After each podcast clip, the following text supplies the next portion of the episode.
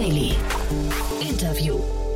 Ja, herzlich willkommen zu Startup Insider Daily. Mein Name ist Jan Thomas und heute geht es mal wieder um das Thema Mode. Wir haben einen tollen Gast, nämlich René Schnellen. Er ist der Co-Founder von Fashion Cloud, ein Unternehmen, das gerade 25 Millionen Euro eingesammelt hat. Ähm, eine spannende Runde, muss ich sagen, auch ein spannendes Thema, denn das Unternehmen hat es, glaube ich, geschafft, ja zunächst mal zu pivotieren und dann nach und nach verschiedene Layers aufzubauen, mit denen man immer tiefer in die Modebranche, aber auch in die Welt des E-Commerce und des Retails eingestiegen ist und da, ich glaube, auch ganz spannende Lock-in-Effekte hat. Also wahrscheinlich, wenn man es einmal geschafft hat, da auch nicht mehr wegzudenken ist. Bin sehr gespannt, wie es da weitergeht. Hat mir auf jeden Fall großen Spaß gemacht. Ich hoffe, euch auch. Deswegen lange Rede, kurzer Sinn. Hier kommt jetzt René Schnell, der Co-Gründer von Fashion Cloud. Startup Insider Daily. Interview. Sehr schön, ja, ich bin verbunden mit René Schnellen, Co-Founder von Fashion Cloud. Hallo René. Moin, moin. moin, moin, cool. Äh, Freue mich sehr, dass wir sprechen. Ihr habt eine tolle Finanzierungsrunde abgeschlossen, über die sprechen wir auch gleich. Ähm, aber erzähl doch mal, was ihr macht, weil ich habe auf eurer Webseite gesehen, ihr macht Replenishment. Ein Begriff, den kannte ich noch gar nicht. Ja, unter anderem. Also äh, Fashion Cloud 2015 gegründet und ähm, wir haben uns das große Ziel gesetzt, äh, die Wholesale-Branche in der Fashion-Industrie äh, effizienter und smarter zu gestalten. Ähm, also in welchem Markt befinden befinden wir uns. Äh, Wholesale bedeutet, es gibt auf der einen Seite viele, viele Mode-Einzelhändler, stationär, wie aber auch äh, online und auf der anderen Seite Modemarken, Brands. So, und äh, P&C wäre ein schönes Beispiel auf der Handelsseite, Pico Kloppenburg und auf der anderen Seite nehmen wir mal Marco Polo als äh, relativ bekannte Marke. Mhm. So, und äh, die, diese, die Zusammenarbeit beider Parteien ist recht äh, ja, analog heutzutage. Ähm, es ist ein sehr fragmentierter Markt, also viele Player auf, jede, auf äh, der jeweiligen Seite. Und das versuchen wir als Fashion Cloud ähm, ja, besser zu gestalten, die Zusammenarbeit. Und angefangen haben wir mit einer Content-Plattform. Bedeutet auf der einen, äh, dass uns die Marken sehr, sehr viel Content zur Verfügung stellen in Form von Marketingmaterial, Produktdaten, Produktbilder so und äh, der Handel kann ähm, diesen Content gebündelt auf unserer Plattform beziehen, einmal manuell via Webplattform oder auch über eine API, äh, um dann vollautomatisch von all seinen Lieferanten die Produktdaten, die Produktbilder zum Beispiel in seinen Webshop zu integrieren, in sein ERP-System etc. So damit haben wir angefangen, also mit diesem Geschäftsmodell eines äh, ja, Content Brokers, so nennt man es auch in anderen Industrien. Da waren wir wirklich äh, komplett äh, neu oder waren unique in, in, in, Europa in diesem Geschäftsmodell in der Modebranche. Ähm, dieses Modell hat besonders natürlich in der Corona-Zeit besonders profitiert, äh, weil sehr, sehr viele Händler dann doch aufgewacht sind, E-Commerce-Shops gegründet haben, neu kommuniziert haben via Instagram und Co. und äh, einen riesen Bedarf nach Content hatten. So, so das, das wäre der Start und ähm, dann ein bisschen später haben wir dann weitere Produkte ähm, auf diese Basis Content aufgesetzt.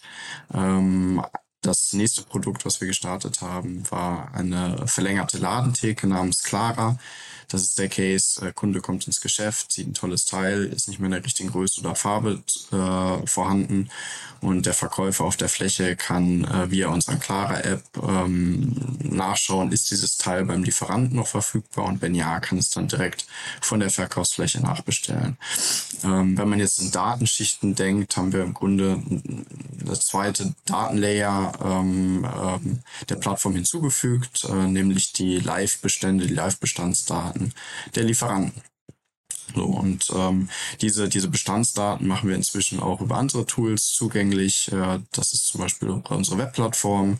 Das kann man sich ganz stumpf erklärt, das ist ein bisschen wie Zalando, nur B2B gedacht. Ähm, mhm. Also ich kann als Einkäufer mich auf der Webplattform einloggen und äh, kann inzwischen nicht nur von vielen Lieferanten den Content beziehen, sondern auch eben äh, Nachbestellungen durchführen.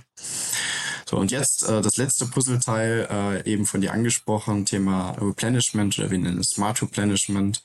Ähm, da haben wir noch einen weiteren Datenlayer zu unserer Plattform hinzugefügt. Und zwar ähm, übermitteln uns immer mehr Händler auch ihre Bestandsdaten und Abverkaufsdaten. Also nicht nur die Marken äh, übermitteln sie, äh, ihre Bestände, sondern auch die Händler so, und ähm, mit diesem zusätzlichen äh, Datenlayer ähm, haben wir neue Tools geschaffen. Also einmal kann der Lieferant ähm, ähm, sehr unkompliziert auf unserer äh, auf unseren Tools sehen, was performt gerade im Handel, was funktioniert gut, ähm, was sollte ich an Nachorder-Empfehlungen ähm, verschicken, wie sollte ich meine Kollektion äh, äh, in Zukunft planen, ähm, welche Mengen sollte ich planen und äh, dieser gesamte Prozess wird äh, über äh, AI unterstützt. Ähm, also es ist, es ist jetzt nicht nur ein, ein Dashboard, was was dem dem ähm, Lieferanten hilft, sondern es gibt auch datengestützte automatische Empfehlungen, die wir kreieren und den Prozess damit auch beschleunigen. Mhm. Dieser ganze Weg, den du gerade äh, skizziert hast, war das für euch von vornherein ein logischer Weg? War der so vorgeplant oder hat er sich so peu à peu ergeben? Also ähm, wenn du sagst, ihr habt das Content, Content Broker angefangen ähm, und seid dann so nach und nach in den Bereich ähm, Live-Bestände reingegangen und jetzt kommen die Daten. War das, war das der Plan von Anfang an? Nicht ganz. Also, wie es häufig so ist, wir sind mit einer ganz anderen Idee gestartet, 2015. Wir wollten ähm, eine App bauen. Ähm, Case, du stehst in der Einkaufsstraße, möchtest deine, deine Lieblings-Levi's-Jeans kaufen und die App hätte dir gesagt, äh, wo gibt's diese Hose? In welchem mhm. Geschäft kannst du die kaufen? So sind mit der Idee äh, auf die ersten Händler zugegangen. Und äh, da kam schnell das Feedback, ja, coole Idee, aber wir haben gar keine Produktdaten, Produktbilder in dem Umfang, ähm, um die euch zur Verfügung zu stellen für diese App.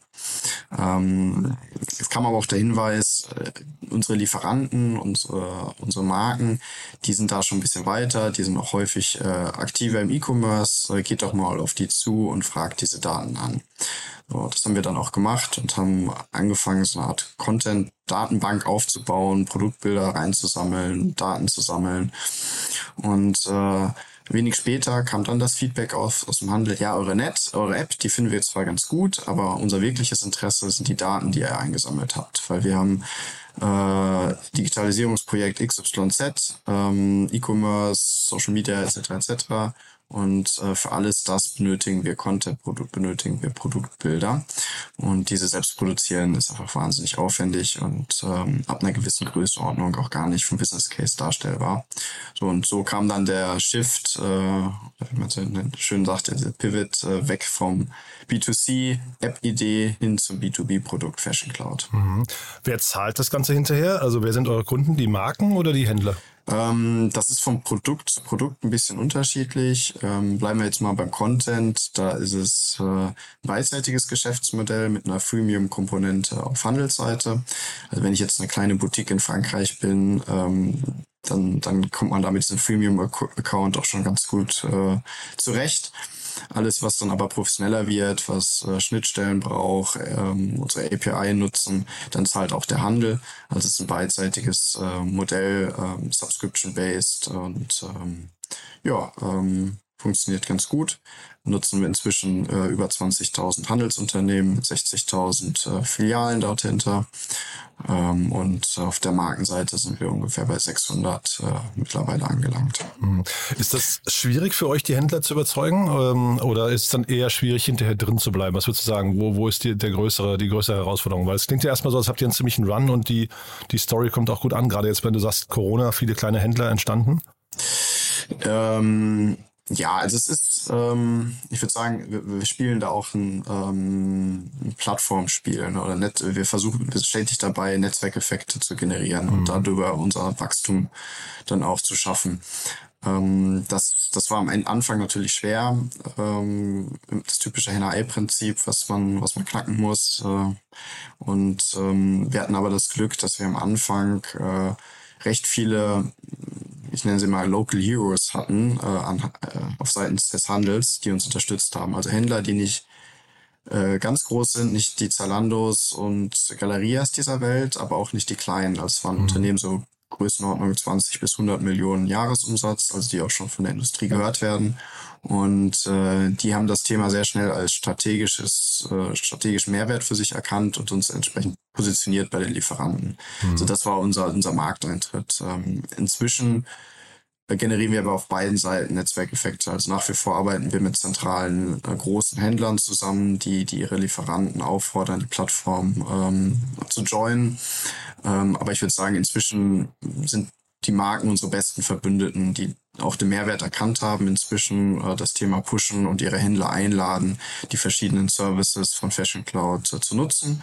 Und so können wir eigentlich seit drei, vier Jahren fast konstant äh, so zwischen zwei bis 500 neue Händler pro Monat äh, begrüßen. Wow.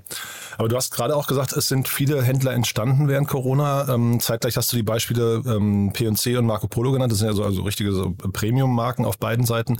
Ähm, sind es eher die kleinen, also die neuen Händler, die da jetzt darauf, darauf zurückgreifen oder eher die großen etablierten?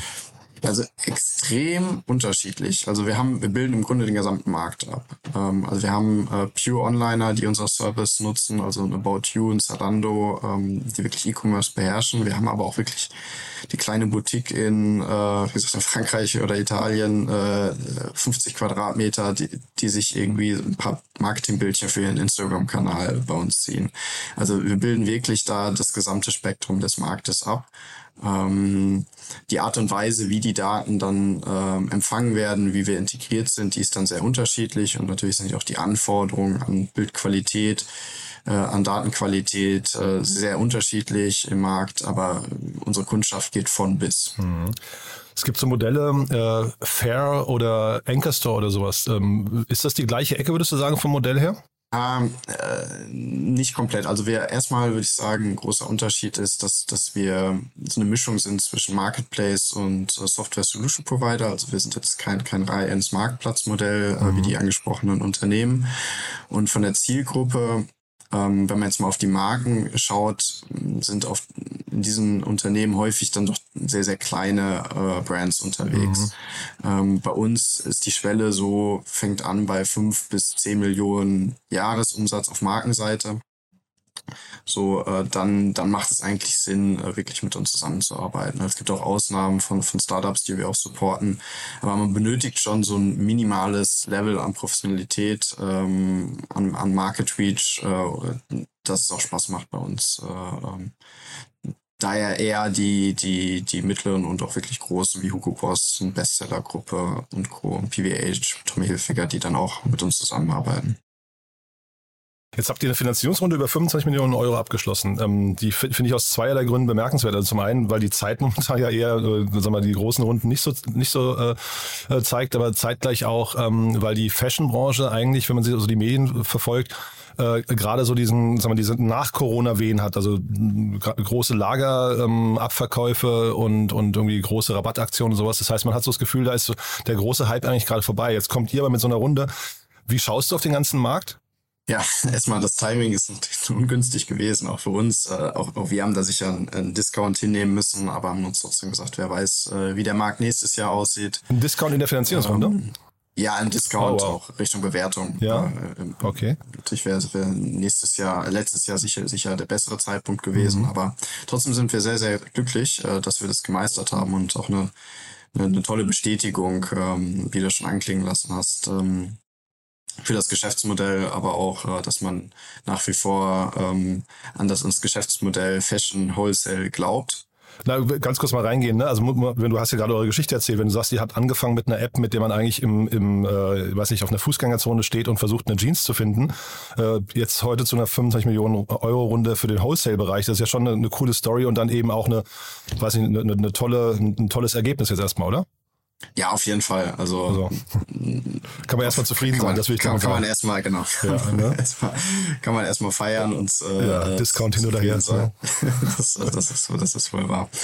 Äh, nein, also wir sind wir sind da, da sehr happy und ähm, genau. Also der Markt, ähm, also man muss sagen, ja, der, der Markt ist ja in einer Dauerkrise irgendwo, ne? Und ähm, klar, wir, wir haben jetzt online und stationär äh, als als unsere Customer Base. Ähm, aber wenn man jetzt mal nur auf stationär schaut, was schon die Masse unserer Kunden aus ausmacht, äh, findet natürlich seit, seit Jahren eine Marktbereinigung statt mhm. und äh, immer mal wieder, dass, dass, dass Player äh, verschwinden und ähm, aber man muss trotzdem sagen, der hart ist, der Markt ist auch hartnäckig. Also ähm, insbesondere wenn man jetzt mal so bei den mittelgroßen und großen Händlern sich das anschaut, ähm, das sind alles Unternehmen, die haben Substanz, das sind Familienunternehmen häufig über Generationen.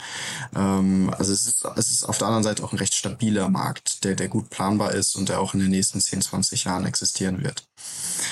Und unsere Produkte sprechen trotz Krise, würde ich sagen, trifft trifft ziemlich den Need der, der Branche aktuell. Du hast es selber eben angesprochen, äh, Bestände, die platziert werden müssen. Ähm, wir sorgen dafür, dass, dass ähm, äh, die richtige Ware an den richtigen Platz gelangt äh, über unsere unsere Tools wie das Smart Replenishment, wo wir ähm, AI unterstützend ähm, dem, dem Lieferanten sagen, der und der Händler, da funktioniert die Ware gut, da solltest du nachliefern, hier solltest du vielleicht eine Umlagerung äh, durchführen, also von Händler X zu Händler Y, weil dort die Ware besser funktioniert.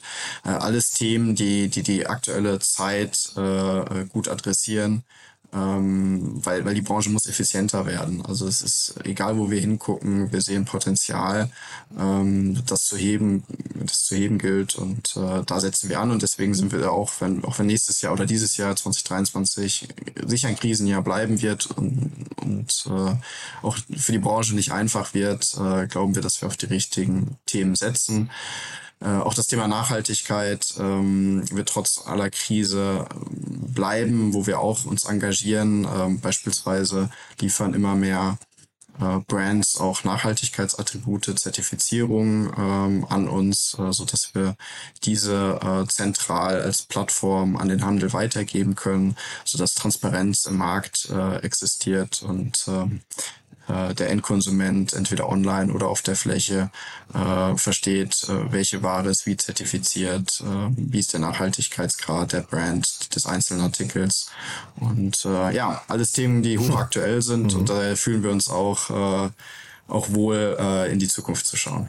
Ich finde ja den Begriff auf der Fläche finde ich ja immer super. Ne? Das ist so, so der, der traditionelle Einzelhandel, der da spricht. Du hast gerade gesagt, der ist ziemlich robust und, und hartnäckig, mhm. hast du, glaube ich, gesagt. Ähm, äh, ich hatte so von außen den Eindruck, dass ähm, eigentlich diese Trennung zwischen äh, stationärem Handel und, und online immer mehr aufgelöst wird. Ne? Also selbst von H&M so. oder so, die jetzt irgendwie lange gebraucht haben, aber jetzt dann irgendwie online für sich entdeckt haben.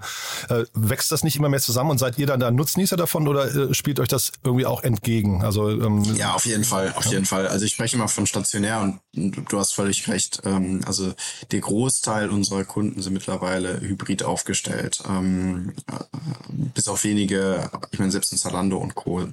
Die, die, die Onliner gehen stationär, die Stationären gehen online, ähm, die Geschäftsmodelle verschwimmen.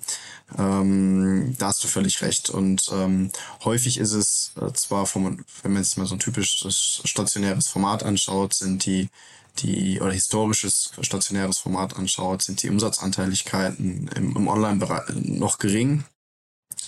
Äh, häufig geht das äh, nicht über die fünf bis zehn Prozent, ähm, aber ähm, man muss ja auch den Kunden im Blick haben und nicht, äh, man spricht ja immer von diesen Ropo-Kunden, Research Online, Purchase Offline. Und ähm, um die Customer Journey wirklich ähm, ähm, richtig zu adressieren und äh, da die Touchpoints äh, zu haben als stationärer, muss ich online sein. Ähm, und da, da darf, dazu muss ich eben auch meine Ware online präsentieren, auch wenn der Kauf vielleicht häufig dann stationär stattfindet. Und das spielt uns komplett in die Karten, weil ähm, ja der Bedarf da ist nach Content, äh, nach Bestandsinformationen der Industrie, um vielleicht auch um mein, äh, mein, mein, mein Bestand zu erweitern, auch online, dass ich nicht nur die Artikel anzeige, die, ähm, die selber äh, im Lager habe, sondern vielleicht auch äh, über ein Long über ein, äh, über ein äh, verlängerte Ladentheke über über äh, über die über die Brand beziehen kann entsprechend. Mhm. Jetzt habt ihr schon zweimal quasi so Datenlayer oder oder ähm, weiß nicht Service Layers hinzugepackt. Kommt da noch was Neues dann? Ja, wir haben immer neue Ideen. Also, das ist so, ein Running Gag schon bei uns okay. äh, in der Company, dass pro Jahr eigentlich irgendwie ein neues Produkt oder Thema hinzukommt. Äh, aktuell sind wir allerdings happy. Also wir, wir haben jetzt je nach Zählart irgendwie vier bis sechs Produkte, Services. Ähm, und ähm, das Schöne ist, diesen unterschiedlichen Reifegrad, äh, das, das angesprochene Thema Content ist, ist sehr weit, sehr gut etabliert. Andere Themen wie Smart Replenishment sind äh, noch neuer am Markt. Und ähm, das ist schön mit anzusehen, dass, dass man äh, man so möchte, viele Startups in einem großen Startup oder Scale-up hat, je nach, je nach äh, Definitionsart.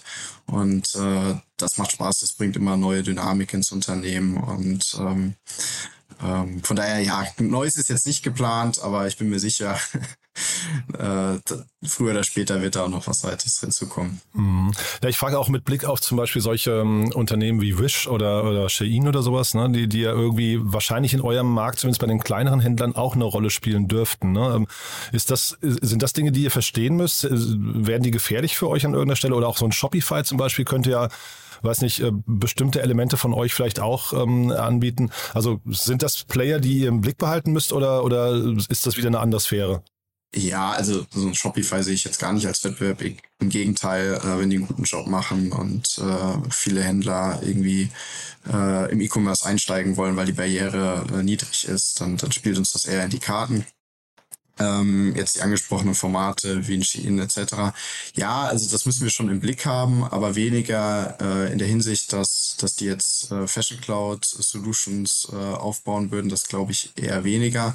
Aber es sind äh, ja häufig vollvertikale Modelle, wie es mhm. in Shein und äh, die greifen natürlich dieses Businessmodell Wholesale Fashion Industry an. Total, ähm, ne? Ja. So, und ähm, wenn man sich auf Europa blickt, dann je nach Statistik ist 40 bis 50 Prozent nach wie vor Wholesale. Ähm, glaubt man nicht. Ähm, also wenn man so besonders die junge Generation fragt, dann hat man eher die, die Zaras und HMMs im Blick und denkt, die, die hätten einen wahnsinnigen Marktanteil, haben, haben auch einen großen, aber nach wie vor ist Wholesale äh, King und ähm, die, diese, diese neuen äh, Geschäftsmodelle greifen aber dieses Wholesale-Modell an. Und äh, daher, äh, wenn man jetzt makroökonomisch das, das anschaut, äh, ist das schon eine Gefahr, aber nicht äh, in der direkten Konkurrenz. Hm.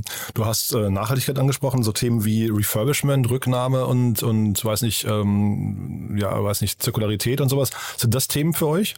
Ähm, nicht, äh, nicht direkt, ähm, aber sag mal, wenn man sich das Thema Smart Replenishment anschaut, wo wir dafür sorgen, dass die richtige Menge an Ware am richtigen Platz äh, oder richtigen Ort platziert wird, äh, zahlt natürlich auch auf das Thema Nachhaltigkeit ein. Ne? Also jede Effizienzsteigerung, die wir im Markt platzieren, sorgt dafür, dass, dass weniger Ware produziert wird, weniger Abschriften, äh, Discounts, ähm, dass äh, weniger Ware von äh, unnötig von A nach B äh, geliefert wird. So, von daher haben wir da schwer messbar, aber da, tragen dazu auch unseren, unser Teil bei. Äh, neben ganz ähm, äh, offensichtlichen Themen wie das Thema Nachhaltigkeitsattribute, wo wir einfach über die Transparenz im Markt äh, auch äh, Sensibilität für das Thema schaffen. Mhm. Nochmal kurz zur Finanzierungsrunde. Ne? Ähm, bei euch ist Verdane eingestiegen, wenn ich es richtig verstanden habe. Ähm, ja. Mario, Mario Gürtel haben wir ja auch immer hier zu Gast mal als Experten. Ähm, jetzt hast du gesagt, es gab Discounts. Wie laufen denn so Verhandlungen gerade ab? Ähm, also wie sitzt man da gegenüber und der eine sagt, hey, guck mal, es, es gab doch dieses tolle Jahr 2021 das sind eigentlich die Bewertungen, die wir uns vorgestellt haben. Die anderen sagen, hey, ihr habt äh, den Blick auf 2023 verloren. Ähm, wie, wie trifft man sich da? Ja, also wir haben schon, wir haben angefangen im Sommer um unsere Fühler auszustrecken und haben schnell gemerkt, okay, der, der Markt ist, ist, ist, ist, ist hat sich stark geändert. Mhm. Ähm, also Finanzierungsrunden waren für uns in der Vergangenheit immer sehr, sehr, sehr einfach. Ähm, das war jetzt das erste Mal, wo wir schon so ein bisschen ja, schauen mussten, mehr Gespräche führen mussten und ähm, man merkte, der, der, der Markt sehr sensibilisiert, ja. sagen wir es mal so. ähm, haben dann auch schnell gemerkt, okay, lass uns erstmal zwei, drei Monate warten und dann äh, haben wir im Herbst nochmal eine neue Runde gedreht, nochmal neue Kontakte aufgemacht. Ähm, man merkte, schon im Herbst hat sich ein bisschen gedreht. Also es ist immer noch, der Markt ist, ist speziell, ähm, aber äh, bereits im Herbst, würde ich sagen, war, sind ist, ist die, ist die Funding-Welt schon wieder so ein bisschen, bisschen optimistischer und positiver äh, ins, ins äh, äh, gearbeitet. Und ähm, ja, wie trifft man sich da? Man, man geht natürlich mit unterschiedlichen Vorstellungen an den Tisch und am Ende äh, äh, trifft man sich äh, da, wo was möglich ist. Ne? Und wir sind damit sehr zufrieden, was wir realisiert haben. Das ist, glaube ich, eine sehr, sehr faire Bewertung. Ich glaube, dass ähm, dass das, das, was 21 passiert ist, äh, auch nicht unbedingt immer gesund war für die, für das gesamte Ökosystem. Ähm, wenn man sich anschaut, dass einige Unternehmen mit äh, 20 Millionen Jahresumsatz bald ein, bald ein Unicorn worden, äh, mhm. das, das kann auch nicht gesund sein. Von daher äh, ist es schon interessant zu beobachten, wie, wie diese Branche auch ausschlägt nach Stimmung. Also ich glaube, es ist eine Branche, die in Extrem lebt, äh, in der einen Richtung genauso wie die andere. Ich glaube, gerade sind wir gerade in der, in der anderen Richtung äh, äh, und ich denke mal, im Laufe 2023 wird das sich wieder in Normalmaß äh, einpendeln. Na, es gibt ja bei euch jetzt wahrscheinlich, also man, man spricht ja in der Bewertungsbranche immer von, oder in den Bewertungsprozessen immer von Multiples, ne? Und bei euch gibt es ja wahrscheinlich verschiedene Ansätze. Man könnte euch als E-Commerce-Anbieter irgendwie ähm, kategorisieren. Man könnte vielleicht aber auch sagen, ihr seid ein Software-Anbieter, ne? was ja eine ganz, oder ein B2B SaaS-Modell, ne? was dann irgendwie Login-Effekte hat und so. Wie, wie, wie habt ihr euch da versucht zu positionieren? Ähm, also dadurch, dass ein Großteil unserer Umsätze äh, Subscription SaaS-Umsätze sind, mhm. äh, sind wir eher in dem Tier anzusiedeln ähm, weniger als Marketplace oder E-Commerce ähm, ähm, Tier. Ähm, klar, man guckt auch, welches, welches Ordervolumen wird über unsere, über unsere Lösung platziert, etc. Aber am Ende des Tages das ist eher der Umsatzmultiple auf, auf, auf die Subscriptions, die wir haben. Mm, ja. Mhm. Jetzt nach vorne raus, du hast mir gesagt, ihr sucht gerade Leute. Ähm, das heißt, äh, wie sind jetzt so die nächsten Schritte für euch insgesamt? Ja, wir wollen weiter wachsen. Wir sind äh, inzwischen über 100 äh, Mitarbeiter. Mhm. Wir sind äh, in Hamburg und Amsterdam angesiedelt, äh, wo auch 90 Prozent der Mitarbeiter sitzen. Ein paar Remote-Stellen haben wir auch. Mhm. Ähm, so und ähm, ja, wir wachsen in allen Bereichen. Ähm, aufgebaut sind wir circa 50 Prozent im Commercial-Bereich, 50 Prozent äh, im, im Dev äh, unterwegs. Äh, also wenn man jetzt den Split sieht, wie das, äh, wie die Organisation aktuell aussieht. Und äh, wir wollen dieses Jahr ähm, roundabout 30 bis 40 neue Stellen schaffen. Ähm, so ähm, ungefähr 50-50, 50 Prozent im, im Entwicklungsbereich, 50 Prozent Sales, Marketing, Account Management. Ähm, von daher, ja, ähm, sind wir natürlich froh um jeden, jeden Menschen, der, der, der an diese Vision glaubt und äh, damit uns ein tolles Unternehmen bauen möchte. Ähm, besonders äh, auch Leadership-Rollen sind gefragt. Ähm, ähm, wir sind äh, in Product-Teams äh, organisiert ähm, inzwischen. Also jede, jedes, jedes Produkt hat sein Staff-Team, seinen Product Success Manager, seinen eigenen Head. Ähm, da sind wir dabei, ähm, das weiter aufzubauen, entsprechend auch ein Bedarf nach äh, Führungskräften. Ähm, ja, und äh, jeder ist herzlich willkommen, sich bei uns zu melden. Und wie, wie modeaffin müssen die Leute sein? Äh, gar nicht. Ah, okay. Ähm, also äh, wir haben natürlich auch ein paar äh, Menschen aus der Modebranche und das ist auch gut so, aber wir sind eine wilde Mischung. Ähm, und das macht am Ende auch den Charme aus, äh, die verschiedenen Impulse, die wir aus allen möglichen Bereichen be bekommen. Mhm. Super, René. Also eine tolle Story. Freut mich auch, dass die jetzt so ausgegangen ist für euch. Ne? Klingt ja nach, wie gesagt, einer also insgesamt sehr spannenden Reise, sehr vielschichtigen Reise. Bin auch gespannt, wie es weitergeht. Ich, also da, da stecken ja eigentlich, da steckt ja ganz viel Fantasie drin. Ich weiß nicht, Influencer, Live-Shopping, eigentlich der B2C-Markt, den ihr jetzt irgendwie so ein bisschen äh, abgeschüttelt habt, der könnte vielleicht auch nochmal eine Rolle spielen bei euch oder so. Ne? Also ich ja, finde das, find das hochgradig spannend. Bin gespannt, wie es weitergeht. Ich würde sagen, wir bleiben in Kontakt, oder? Ja, vielen Dank, Jan. Ja. Und äh, hat mich gefreut und vielen Dank für die Einladung und alles Gute für 2023.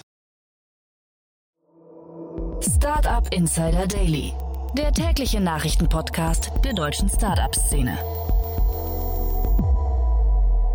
Ja, das war René Schnellen, Co-Gründer von Fashion Cloud. Mega cooles Thema, finde ich, und 25 Millionen Euro. Ja, klingt super, muss ich sagen. Auch die Geschichte dahin, sehr ehrlich erzählt, finde ich. War ein tolles Gespräch, hat mir echt großen Spaß gemacht.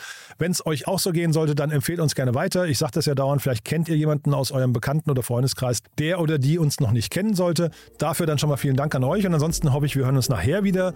Oder falls dem nicht so sein sollte, dann spätestens hoffentlich bis morgen. Ciao, ciao.